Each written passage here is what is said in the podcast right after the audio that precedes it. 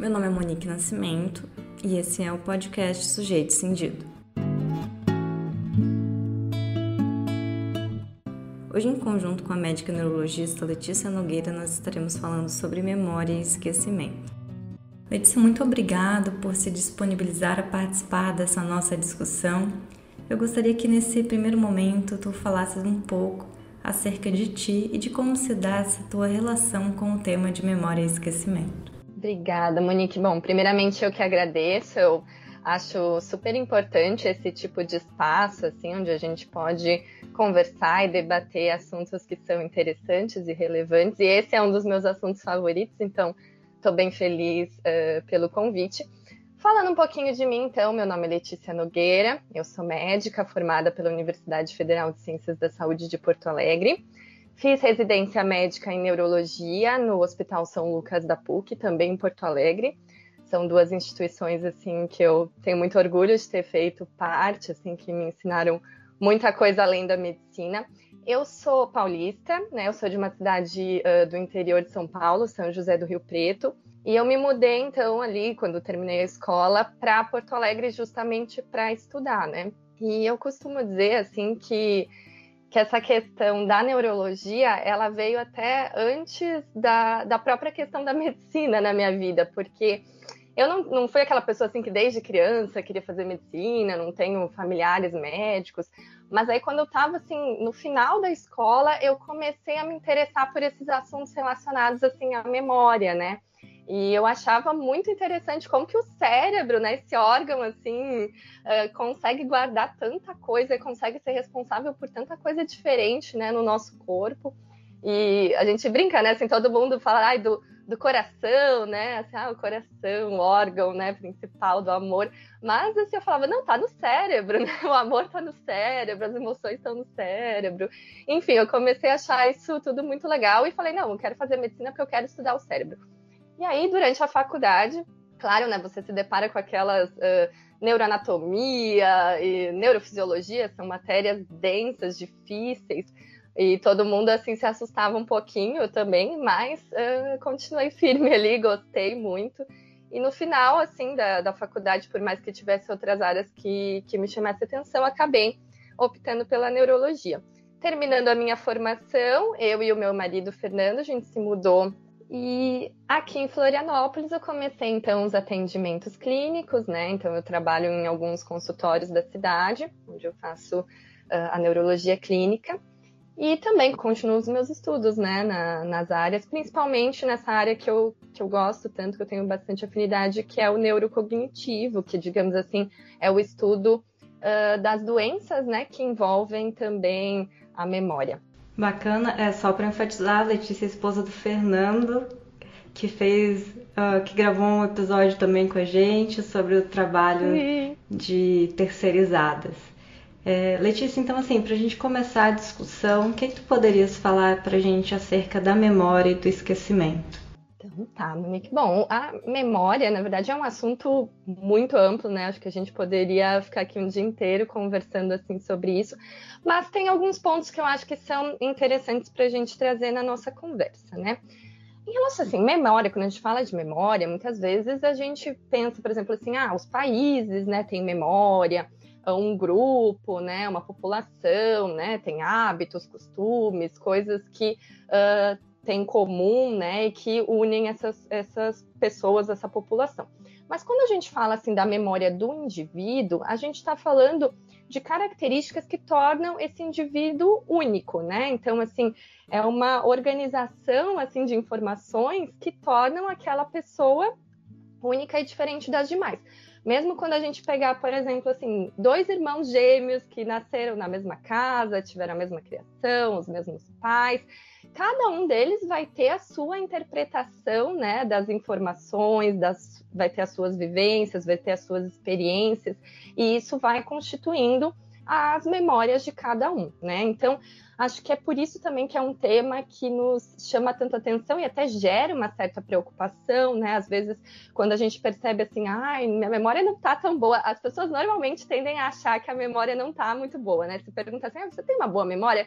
Acho que a maioria responde assim: ai, não, minha memória não é boa. Então, geralmente a nossa memória é boa, sim, né? Claro que vão ter vários fatores que influenciam, né, na, na nossa memória, mas gera essa preocupação, né? Então, assim, quando a gente tem, por exemplo, doenças relacionadas à memória, né? Como depois a gente vai comentar, sei lá, Alzheimer, né? A gente vai, perce vai percebendo que o indivíduo vai perdendo como se fosse a própria essência, né? Ele vai esquecendo as coisas e isso é como se ele fosse perdendo um pouco dele mesmo. Eu acho que isso, por isso que é tão difícil, né? A gente fica tão preocupado e acabam sendo doenças uh, difíceis até para a família, para os cuidadores uh, lidarem. Mas uh, falando então, voltando para a pergunta inicial, o que é memória? A gente define normalmente assim como um processo que envolve a aquisição, a formação, a conservação e a evocação daquelas informações. Então, cada uma dessas etapas, ela vai envolver circuitos neuronais diferentes, áreas do cérebro diferentes, né? Mas todas elas são importantes para que a gente consiga uh, depois, né, guardar determinado, determinada coisa. Porque o que a gente tem que entender é que a grande maioria das coisas que chegam até nós, das informações, dos estímulos, a gente não vai memorizar, né? Muito pelo contrário, a gente esquece a grande maioria das coisas que chegam até a gente. E ainda bem, né? Assim, é, o esquecimento, ele na verdade é uma das principais características da própria memória, é uma das características mais importantes. Porque se eu conseguisse, né, me lembrar de absolutamente tudo que chega até mim, isso na verdade é fazer a nossa convivência, a nossa relação com seres humanos impossível, né? Imagina eu conversando com a minha mãe e eu me lembrando de todas as vezes quando eu era criança que ela brigou comigo, que ela me disse não, né? Imagina a gente assim. Uh, guardando assim, informações inúteis do que eu comi no meu café da manhã do dia 3 de agosto de 1997, essas coisas não têm assim uma relevância prática, né? Então, o nosso cérebro ele é capaz de, de filtrar, né? E de realmente guardar aquilo que nos importa. E isso uh, envolve então essas etapas, né? E aí, quando a gente fala uh, do, de quais são os fatores que vão estar envolvidos nisso, então a gente vai ter muitos fatores né, envolvidos nesse processo né, de, de memorização. Então, sem dúvida, por exemplo, assim, ah, se eu tô mais acordado, se eu tô cansado, se eu tô com sono, tudo isso vai, é o nosso estado de ânimo, né? Nível de consciência, essas coisas uh, interferem, né? Muito. Mas um dos fatores, assim, principais que a gente vê nos estudos e também na nossa vida prática, uh, que envolve eu conseguir ou não memorizar determinada coisa, são as nossas emoções, é o fator emoção, né? São as nossas emoções. Então, assim, se é um assunto que me instiga, que me deixa animado, né? Que eu, que eu, nossa, gera uma felicidade estudar determinada coisa, a tendência é eu conseguir memorizar aquilo uh, muito melhor. Da mesma forma também, assim, se foram eventos tristes ou né, relacionados a alguma emoção negativa, isso também acaba gerando uh, uma, uma memorização. Então, a gente sempre cita como exemplos, assim, ah, todo mundo vai se lembrar do dia, por exemplo, do seu casamento, do nascimento de um filho, são momentos, assim, relacionados a muita emoção, né? Da mesma forma, assim, por exemplo, quando a gente fala ah, o que, que você estava fazendo quando o Ayrton Senna morreu, ou quando caíram as torres gêmeas, né? Se a pessoa já era nascida, tem uma, já tinha uma determinada idade, é bem provável que ela vá conseguir dizer exatamente o que ela estava fazendo, né? Porque foram momentos assim relacionados, né, a um, a um choque, a uma tristeza então a gente consegue se lembrar. Agora, se eu perguntar, ah, e três horas antes, o que, que você estava fazendo? Aí, ou no dia anterior, um dia depois, provável que já não, não se lembre mais, né? Então, essa parte das emoções, ela é muito importante quando a gente está falando sobre memória e sobre esquecimento também. Então, isso me lembrou é, uma, uma discussão na psicanálise sobre esquecimento. E antes de falar um pouquinho sobre ela, eu queria entender assim como é que funciona a partir disso que tu nos trazes a questão do esquecimento de situações que teoricamente deveriam marcar por serem situações que envolveram muitas emoções e às vezes inclusive é, emoções negativas, né? Como por exemplo um trauma e a pessoa acaba esquecendo daquela situação. Sim, é verdade. Então, assim, claro que a gente precisa né, das emoções. Então, até uh, o Ivan Esquerdo, que é uma, uma grande referência, né, foi um, um pesquisador de, de, memórias muito importante. Uma vez ele, ele, eu ouvi ele dizendo assim: ah, perguntaram para ele, ah, as emoções são importantes para a memória? Ele disse, são fundamentais, porque toda memória, na verdade, tem algum grau de emoção associada. Mas a gente tem que entender também que quando as emoções, às vezes, uh, por exemplo, são relacionadas a um trauma, uma coisa que nos afeta muito, isso às vezes acaba até bloqueando a formação daquela memória. Porque a gente pode né, ter uma liberação assim de cortisol, de alguns hormônios, de substâncias né, no nosso organismo que acabam, na verdade, prejudicando esse processo da formação da memória. Né? Então, é, é comum que às vezes a pessoa não se lembre né, de um acidente, de de, alguma coisa, porque justamente na, naqueles minutos ali, segundos, em que estavam se formando aquelas memórias, houve uma interferência de um fator externo, né? Por exemplo, a liberação ali dessas substâncias, e aí isso atrapalha a formação das memórias. Então, essa memória nem se forma, né? Agora, a gente tem também, Monique, uma situação em que é, a pessoa não se lembra mas na verdade houve a formação daquelas memórias, né? Então, assim, isso a gente não chama assim de um esquecimento por si só, porque o que é o esquecimento? O esquecimento é a memória ir embora, né? A gente não ter mais como acessar aquela memória no nosso cérebro. Mas existem situações em que a memória está ali, mas ou porque justamente foi um trauma muito grande, né? Ou porque a pessoa simplesmente não, não acessou aquela memória por muitos anos aquilo, eh, de certa forma, fica armazenado em algumas áreas do nosso cérebro e a gente não, não tem acesso, né? Então, isso a gente, às vezes, a gente uh, chama, por exemplo, de repressão, né? E essas memórias, elas podem ser acessadas, eventualmente, se você tem um gatilho depois, né, que, que te faz lembrar daquela memória, ou até, aí, até saber conversar melhor comigo sobre isso, a questão da própria psicanálise, né, que consegue também dar o link para o acesso a, a essas memórias, né? E é para a pessoa poder até compreender melhor um pouquinho o que aconteceu. Isso é é utilizado bastante. Então, a gente tem mecanismos além do próprio esquecimento, né? Então, a, a repressão, a extinção também, que é quando ah, tem um determinado estímulo e dali a pouco aquele estímulo gera uh, uma determinada resposta. Né? Por exemplo, o ratinho está ali e aí toda vez que ele pisa a pata em, determinada, em determinado lugar, ele leva um choque. Aquilo cria um hábito, né? Ele aprende que ele uh, vai levar o choque. Aí, de repente, eu mudo meu experimento e eu vou ter uma, uma recompensa para o ratinho. Então, toda vez que ele pisar ali, ele não vai mais levar o choque, ele vai ganhar um biscoitinho. Ele vai extinguir aquela memória do choque, né? Então, essas coisas também uh, podem acontecer. Então, Letícia, é bastante interessante isso que tu trazes para a gente pensar até em como que essas nossas áreas dialogam. Em psicanálise, a gente entende que nem todo conteúdo pode retornar ao consciente e encontrar sentido.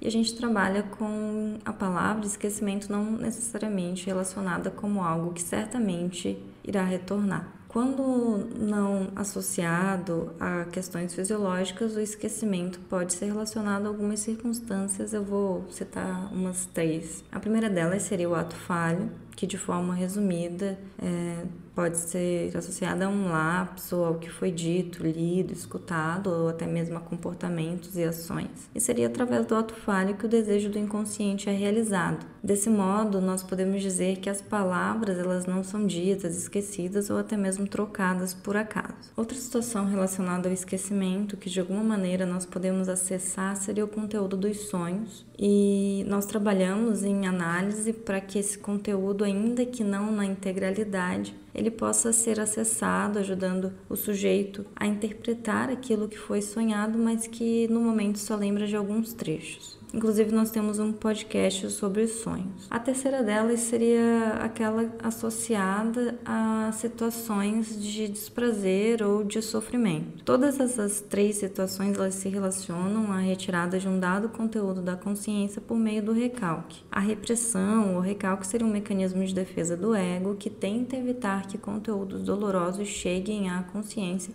e se relaciona à evitação do desprazer ou do sofrimento. Ou seja, a repressão ela atua para que ideias ou impulsos inaceitáveis para a consciência sejam suprimidos inconscientemente como uma espécie de barreira de repressão e assim são impedidos de entrar no consciente. No entanto, esse material reprimido, vez ou outra, acaba eclodindo no consciente, ainda que de forma contrária à vontade do sujeito, fazendo surgir aquilo que a gente chama de retorno do recalcado, que também pode ser associado à produção de sintomas. Nesse sentido, o psicanalista trabalha para que, em um momento em que o sujeito se sinta bem para falar sobre esses conteúdos, eles possam ser trazidos à cena psicanalítica e trabalhados.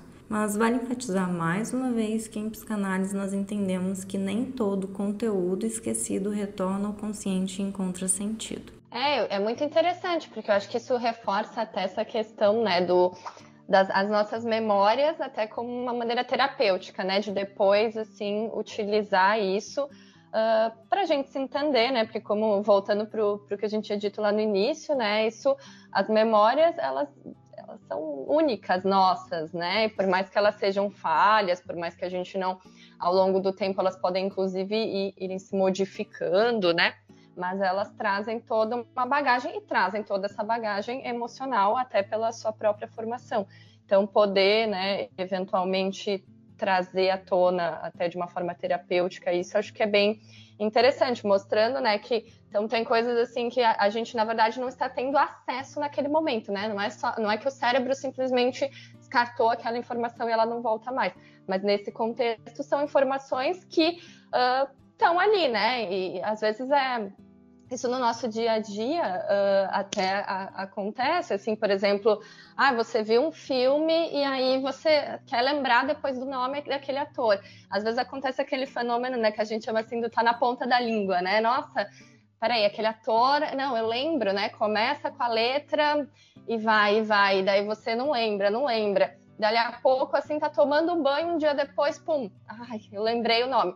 Porque justamente, talvez naquele primeiro momento, os circuitos né, neuronais que estavam sendo acessados não eram suficientes para que você conseguisse lembrar do nome exato, porque a memória não é como se ela estivesse numa caixinha só, né? Então, assim, a gente pode falar até das estruturas relacionadas à, à parte do as partes do cérebro relacionadas à memória, mas a memória, a gente sabe que depois de formada, ela pode ser conservada em vários locais diferentes. Então, às vezes você não consegue acessar aquela memória por completo num primeiro momento, mas depois, né, vem algum estímulo que te faz lembrar, ou às vezes a gente usa até formas de acelerar isso, procura no Google, né? E aí você olha, nossa, realmente, como que eu não me lembrei? Era isso aí, né? Então, tá ali, a gente só não tá acessando, né? E outras estão, né? E aí envolve essa questão da psicanálise até na, na questão do inconsciente e podem ou não voltar para o consciente em outro,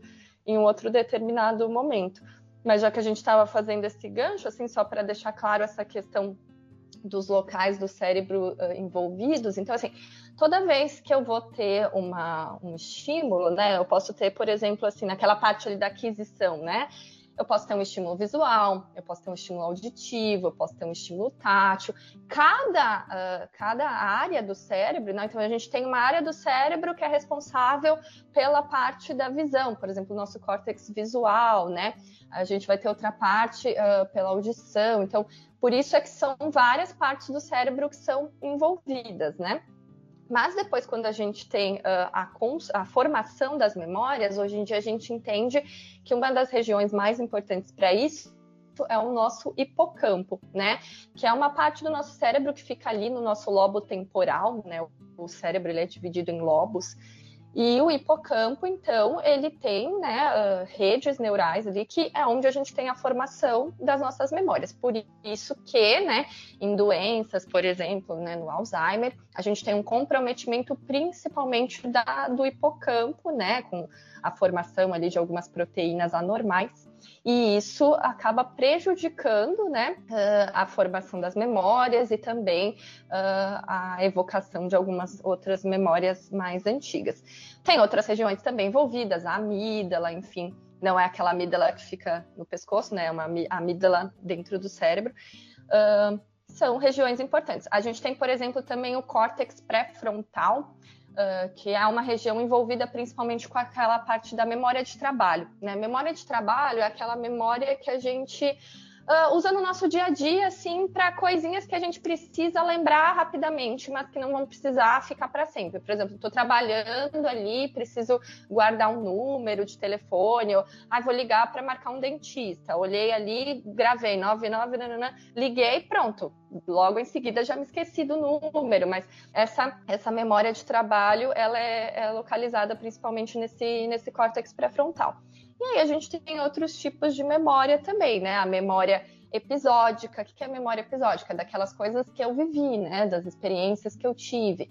Memória semântica, já é aquela memória relacionada a conhecimentos gerais, né? Ah, a capital do Brasil é Brasília. Não preciso necessariamente ter ido para Brasília para ter vivido aquela experiência para guardar isso, né?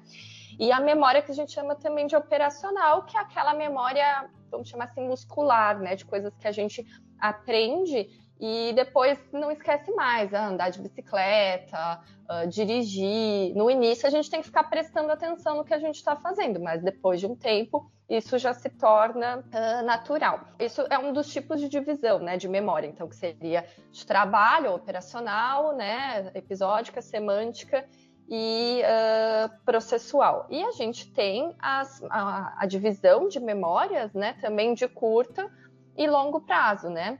Uh, então, assim, as memórias que a gente tem, assim, de curto prazo são aquelas memórias que a gente está usando ali para conversar, por exemplo, agora, né? Informações, assim, que a gente está guardando durante a nossa conversa. Algumas das memórias de curto prazo, elas viram memórias de longo prazo, né? A depender, assim, da sua importância, né? Do, da repetição que a gente fizer delas, né? Do nível de emoção que a gente está uh, utilizando naquele conhecimento enfim. E aí só eu me lembrei de, um, de uma questão interessante assim para exemplificar, que a gente estava falando ali do hipocampo, né, daquela região que é muito importante para a formação das memórias, né, para a consolidação delas.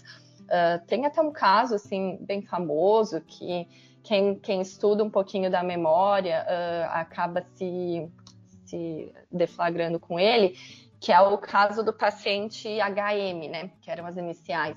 Uh, que, que aconteceu? Esse paciente, ele era um rapaz, né, que ele tinha epilepsia, né, que é aquela doença que dá convulsões, e ele tinha convulsões assim de difícil controle, né, que os medicamentos não controlavam muito bem.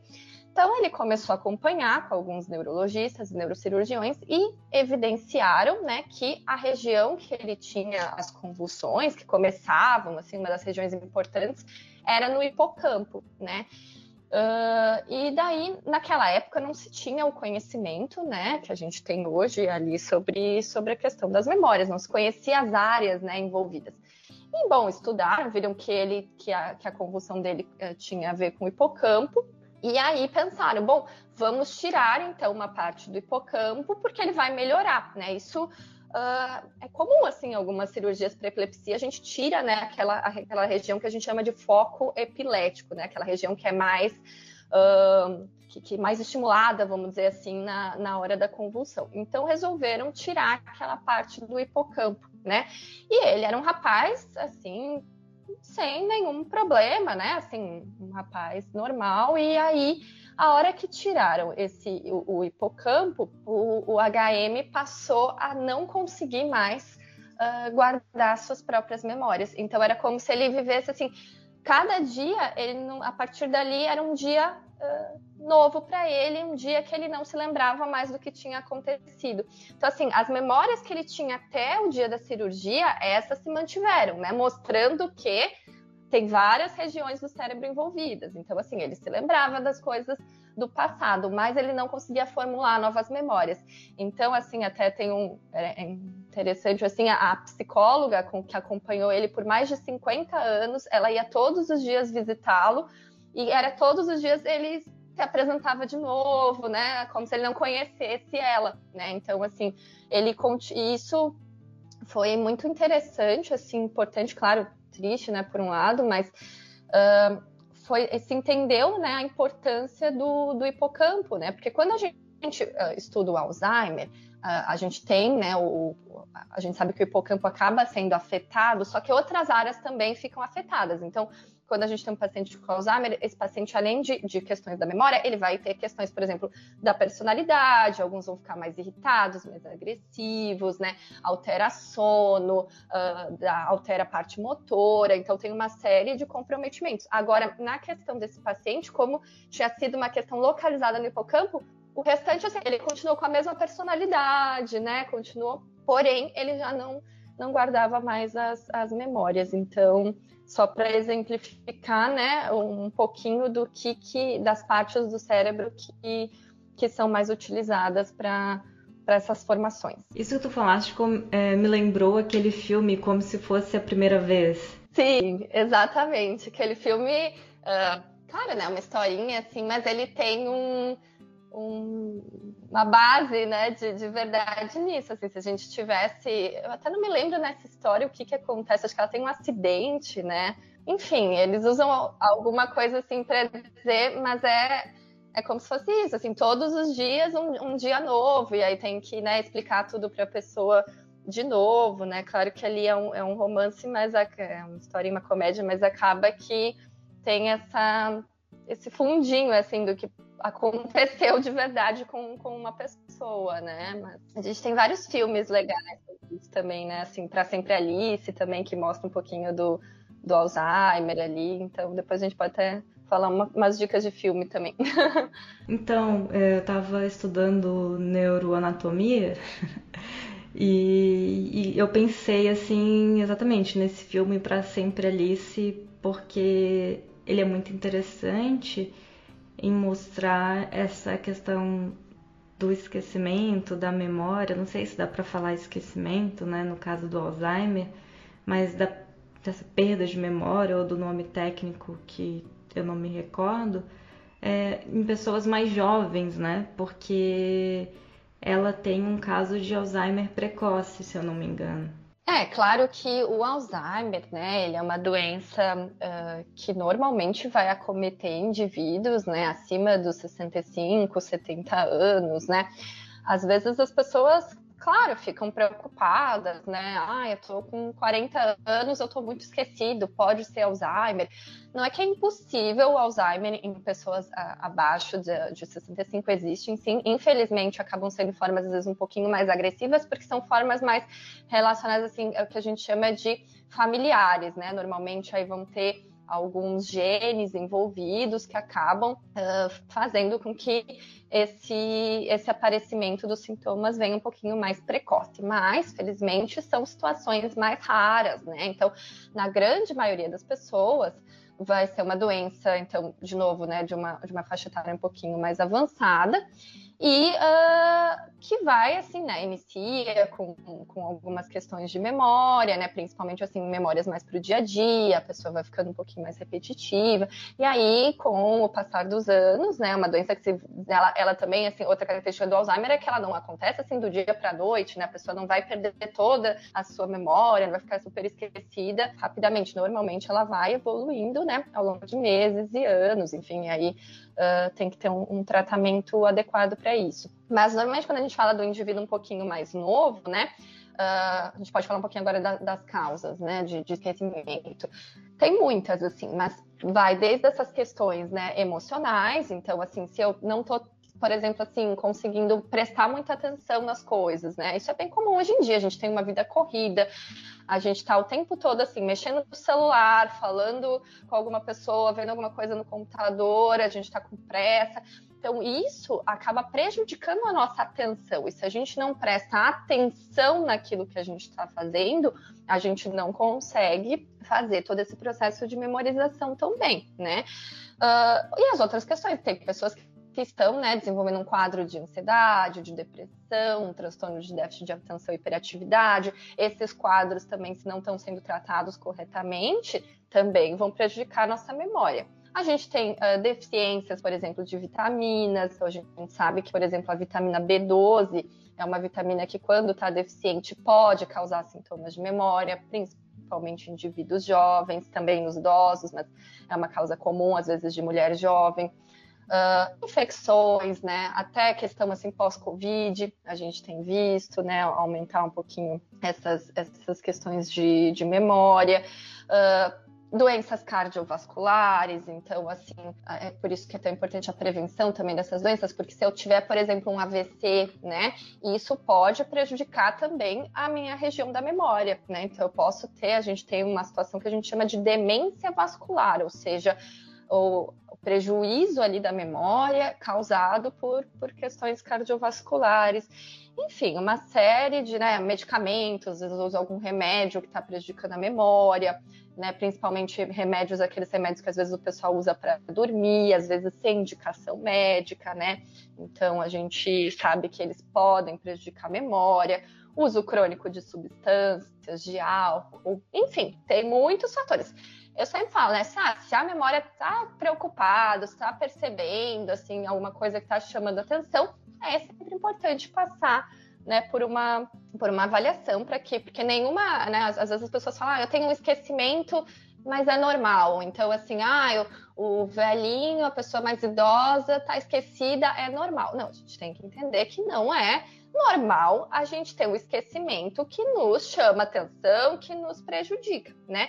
Uma, uma, uma minoria vai ser por doença de Alzheimer, mas tem várias outras causas que precisam ser investigadas, né? Então, assim, ah, é normal que ao longo dos anos a gente vá tendo algumas alterações, né, relacionadas, assim, realmente vai tendo, às vezes a gente vai precisar, ao longo dos anos, uh, usar de, de, mecanismos né, para melhorar assim, a parte da memória. O idoso, realmente, ele perde algumas, algumas características ali da, da, da memorização, mas ao mesmo tempo também ele vai tendo mais memórias, quanto, conforme, né, com, quanto mais tempo a gente vive, mais memórias a gente vai acumulando, né, mais sábio, vamos dizer assim, a gente vai ficando.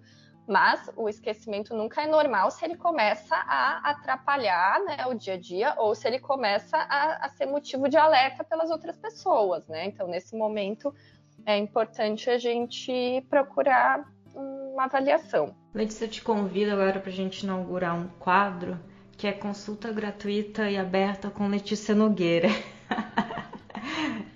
Ah, vamos, ah, vamos lá, de dúvidas e, e respostas. um pouquinho a gente sempre, né, vai, vai ajudando, mas no consultório a gente consegue, né, fazer uma série de, de testes, né? Inclusive na, na consulta a gente faz testes para memória, né? E, enfim, e vai avaliando qual que é a causa daquele esquecimento para poder tratar, né? Porque ninguém gosta de, de ficar com a memória ruim, né? Então, é, quando enquanto eu não consigo ir para Floripa para ir para consultar no teu consultório, eu, Vai ser um prazer. Eu, eu, lembro que tu comentaste ali sobre é, a gente não prestar atenção em algumas coisas que faz e por isso esquecê-las. Por exemplo, é, eu às vezes esqueço de, de trancar a porta ou é, ou eu chego com a chave, guardo em algum lugar e não lembro onde eu coloquei depois. É, essas situações do dia a dia, elas tendem a, a acontecer, esse esquecimento tende a acontecer com essas situações. Então, porque é, eu não prestei atenção onde eu coloquei, por, e geralmente, de fato, eu faço muitas coisas no automático, fico pensando em outras e depois fico pensando, ah, onde que eu coloquei isso? Nesse momento, eu estou gravando o podcast contigo sem meu óculos, porque eu não lembro onde eu coloquei ele. Sim.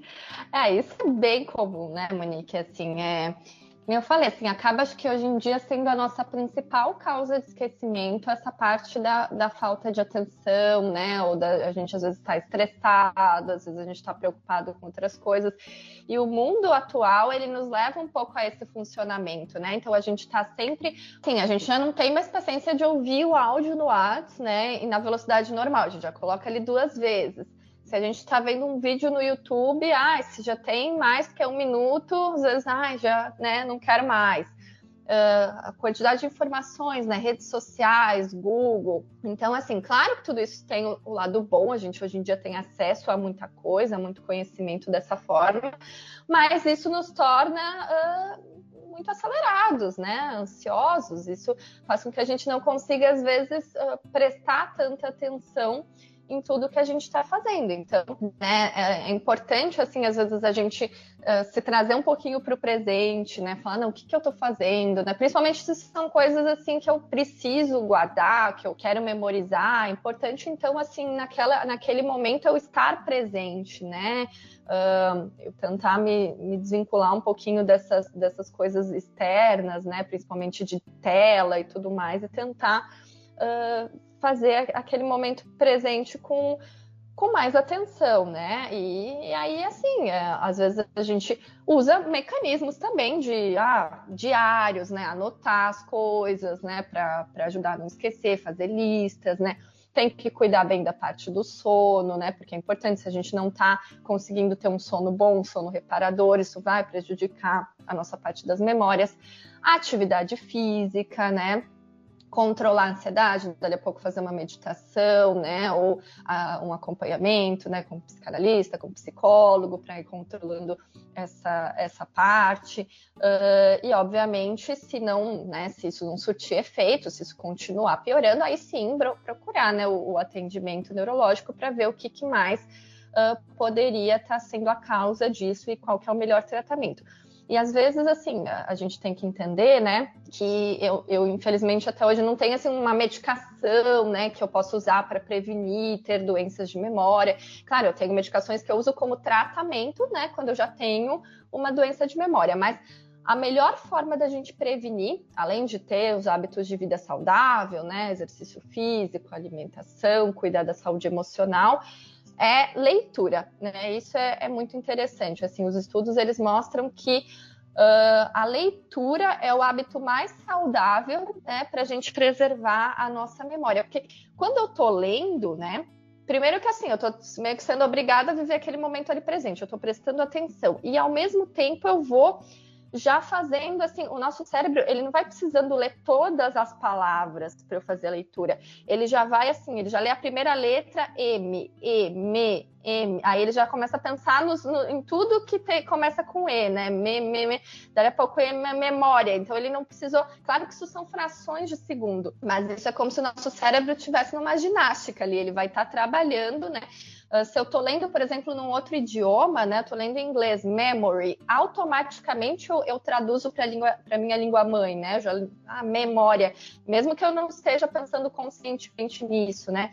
Então, assim, essa parte de, de estudos, né, de leitura, né, da gente estudar outras línguas, ler, é muito importante para a gente preservar a memória. Inclusive, né, Monique, tem alguns estudos que mostram até, por exemplo, assim, fizeram estudos relacionados a algumas profissões, tipo professores, atores, né, que também às vezes tem que decorar aqueles textos.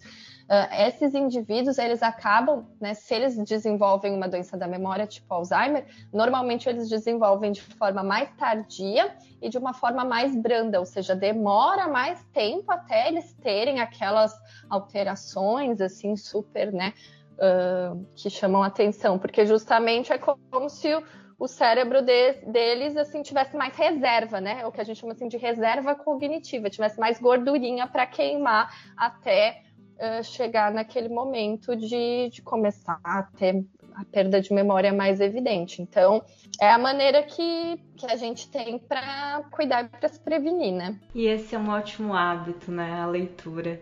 Outra coisa que eu queria te perguntar, continuando a consulta gratuita. Claro, se a gente puder ajudar. É a questão do pós-Covid. Isso aconteceu comigo e eu vejo várias pessoas que tiveram Covid é, relatando. Eu tive Covid em fevereiro do ano passado e nesse momento eu, eu estava na análise da minha tese. Então eu percebi que eu tinha alguma dificuldade para assimilação de conteúdos mais complexos, para desenvolvimento de um raciocínio mais complexo também, e estava com dificuldade de memorização. Tem, se tu puderes falar um pouquinho para gente assim da questão da Covid nessa questão cognitiva, da memória, seria bacana. Claro, realmente, assim, Monique, isso também tem sido uma queixa recorrente, assim, até no, falando um pouquinho da parte da minha prática clínica, né, no consultório. Então, várias pessoas relatando isso, né, também que durante a infecção e pós a infecção notaram, né, essa piora ali no, no armazenamento, na memória. Uh, a gente já tem uma entidade sendo estudada, né, que, que, o, que a gente chamou assim de brain fog, né, que seria como se fosse assim uma neblina cerebral, assim, uh, relacionada às infecções pós-Covid. Claro que isso ainda, né, estão saindo estudos mais elaborados, muitas coisas a gente vai conseguir ver, né, os efeitos do Covid a gente vai ter que ver também a longo prazo, né? Mas a princípio uh, seria relacionado a esse tropismo. Então, assim, o vírus, né, ele tem um tropismo, assim, uma afinidade, vamos chamar assim, pelo cérebro também, né? Por isso que a gente uh, encontrou, até viu algumas complicações relacionadas ao Covid neurológicas, né? E aí entraria uma dessas sequelas, vamos chamar assim, essa parte da, da memória, né? Uh, até, até certo ponto, assim, a gente sabe, reversível, né? Porque é uma infecção, mas algumas pessoas têm relatado isso por mais tempo, e aí isso acaba uh, se necessário, às vezes precisando de uma intervenção mais, mais adequada. Que eu falei, tem que avaliar, né? Além do, da questão pós-Covid, tem algum outro fator, né? Assim, às vezes a pessoa associou somente ao Covid, mas tem, né, alguma uh, próprias questões emocionais, né? Então, assim, a, o período da pandemia foi um, um período em que a gente ficou todo mundo uh, com medo, né, com inseguranças, piorou muito as questões de ansiedade, de depressão. Então, às vezes tem alguma dessas comorbidades associadas, né? Então, enfim, tem que fazer uma avaliação mais a fundo. Mas sim, é uma, é uma realidade né, que, o, que o Covid trouxe e Uh, que a gente tem que às vezes acabar fazendo um tratamento mais específico também. Outra questão que eu queria ver contigo é a questão da, da memória olfativa. E antes de, de te perguntar acerca da memória olfativa, eu queria compartilhar um fato. É, coisas que aconteceram assim comigo. Eu peguei Covid, na minha família várias pessoas pegaram Covid. Eu peguei é, da, dos meus avós, né, de levá-los a médico. E a minha avó ficou internada e ficou na UTI, enfim, e, e veio ao óbito. E, e algo que, que eu comecei a notar assim de muita com muita frequência no meu dia a dia foi a questão da, de uma relação entre memória afetiva com memória olfativa, no caso da minha avó. A minha avó ela gostava muito de, de orquídeas e de flores e, e tinha assim, sabe quando tu vai tomar banho na casa dela, vai dormir lá e os lençóis sempre muito cheirosos, as toalhas com cheiro de, de amaciantes. Ela gostava de alguns perfumes específicos. Então, sempre que, que eu sentia um cheiro que me remetia até de forma inconsciente à minha avó, eu lembrava da minha avó e depois pensava: nossa, isso aqui tem cheiro de uma orquídea. É o mesmo cheiro de uma orquídea que eu dei para ela, vou procurar. E aí tava lá, é, eu achava a orquídea idêntica à que eu dei para avó por conta dessa desse cheiro que eu senti que, que me fez lembrar dela. E aí eu, eu, eu vinha falando de ato falho, né, ali anteriormente, e isso aconteceu assim comigo de até em, em análise, porque enquanto analistas é, nós também fazemos análise com outro analista, de eu falar da memória, eu queria me referir à memória afetiva e eu falava olfativa até que eu fiz essa relação, né, do quanto a minha memória olfativa relacionava-se à memória afetiva, mas essa troca de palavras ela já indicava um conteúdo ali inconsciente que eu fui é, trabalhando com o tempo. Então, assim, é, a gente acabou conversando sobre alguns tipos de memória, falaste da, da memória de trabalho, de outras memórias, e como que a gente pode pensar a questão dessa memória olfativa? É, isso é, isso é muito legal, muito interessante, assim, porque eu acho que é mais um exemplo, assim, da, da complexidade, né, das áreas cerebrais ali que a gente utiliza para a formação da memória. Então, de novo, né, claro que então a gente tem aquelas áreas, né, que a gente sempre se refere, hipocampo, amígdala, mas o processo, principalmente ali quando a gente está no processo né, da aquisição né, da, daquela informação para formar a memória, a gente vai receber aqueles estímulos sensoriais, né? Então, assim, a, a memória tem tudo a ver com os sentidos. Então, assim, eu vou, ou seja, eu vou a memória visual, ou tem a memória tátil, né, a memória auditiva, olfativa. Então, são os nossos sentidos que vão fazendo com que aquilo vá fazendo sentido mesmo e que a gente vá uh, guardando. E aí, no processo de evocação, né, quando eu vou uh, acessar aquelas redes neuronais para voltar a, a, a, me lembrar daquele determinado assunto, Uh, de novo, esses sentidos eles vão servir como, como gatilhos, né? Então, daqui a pouco, aquele cheiro vai fazer com que eu acesse aquela parte né, relacionada à minha avó, porque no momento em que eu estava formando aquela memória relacionada à minha avó, aquele cheiro estava presente. Então, aquilo me ajudou a, a, a fazer a, a, formação daquela memória. Então, toda vez eu posso me lembrar daquilo. Música, né? Daqui a pouco, assim, ai, nossa, nosso primeiro encontro foi, tinha determinada música. Pode ser que toda vez que eu vá uh, me lembrar, que ouvir aquela música, eu vou me lembrar daquele namorado que eu tive no primeiro encontro. Então, isso é bem comum e é bem importante, né, para a nossa uh, formação das memórias. E por isso, assim, que também tem memórias que, mesmo quando a gente pensa, né, em pessoas, assim, que estão com alguma doença, Uh, como Alzheimer, dali a pouco assim, ah, eu botei uma música para ela ouvir, parece que ela se lembrou da, né? Porque, claro, a gente não, não perde todos os nossos neurônios, a gente não perde toda a nossa capacidade de memorização. E, e principalmente essas memórias relacionadas a, a, a que nem tu comentaste, afetivas mesmo, né? Que seriam essas memórias com, com algum tipo de emoção, elas ficam mais intrínsecas, né? Então é, é super importante, é até uma maneira da gente, dali a pouco, assim, é, uh, estimular, né? Assim, guardar coisas a partir desses, desses estímulos, mas isso é, é super interessante e, é, e acontece mesmo, assim, a gente vê bastante na, na nossa prática. É bacana, assim, a discussão, se deixar eu fico aqui conversando contigo sobre essas questões o dia todo, Sim, mas... com certeza, eu também adoro esse assunto, a gente fica, né, a gente se anima. Pois é. E, mas assim, a gente está chegando ao final do nosso episódio. E eu queria ver contigo assim, se tem alguma coisa que tu querias mencionar, algum resumo para fazer, algo para retomar ou até mesmo uma coisa que tu não, não chegaste a comentar, mas achas que é importante para esse momento. Bom, eu acho que a gente conversou um pouquinho, né, sobre o que é memória, quais que são as as principais áreas envolvidas, né? A gente falou um pouquinho sobre uh, o envelhecimento, sobre aquele esquecimento, né?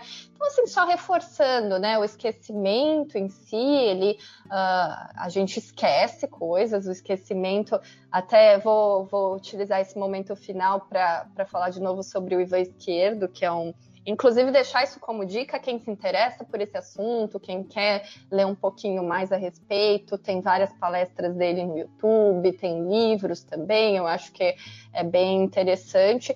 Ele disse, ele dizia algo como assim, somos aquilo também que decidimos esquecer. Então, o esquecimento ele é importante, né? Então, faz parte do nosso dia a dia mas uh, a gente tem esque esse esquecimento normal e a gente tem o esquecimento patológico. Então, a partir do momento né, que a gente começa a esquecer coisas e isso atrapalha o nosso dia a dia, aí é importante investigar, mesmo que seja né, o indivíduo ah, idoso, 80, 90 anos. Não, é importante investigar, né? Porque uh, o, o esquecimento patológico ele tem uh, ele tem tratamento, né? E assim, ah, ah só um, um, dado interessante, às vezes a gente fala assim, ah, mas o velhinho esquece, né?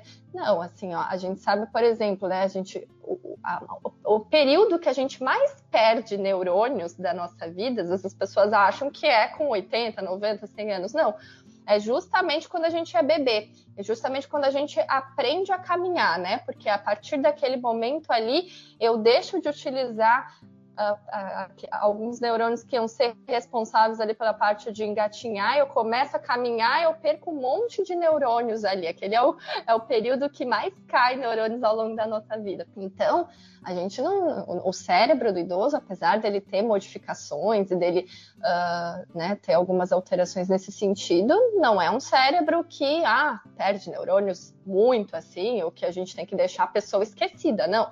Nesse ponto, a gente tem que sim uh, procurar o tratamento e sempre se prevenir, né? Que, de novo, acho que a mensagem final é de que a melhor maneira da gente se prevenir é a gente se cuidando, né? Tendo um estilo de vida saudável, dormindo bem, cuidando da nossa parte emocional e lendo bastante.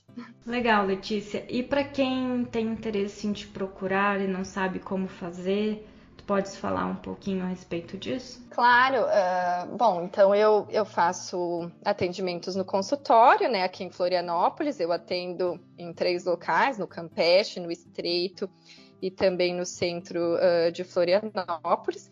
E quem tiver algum interesse, enfim, uh, dá para me procurar também pelas redes sociais, é Letícia Nogueira underline neuro, né?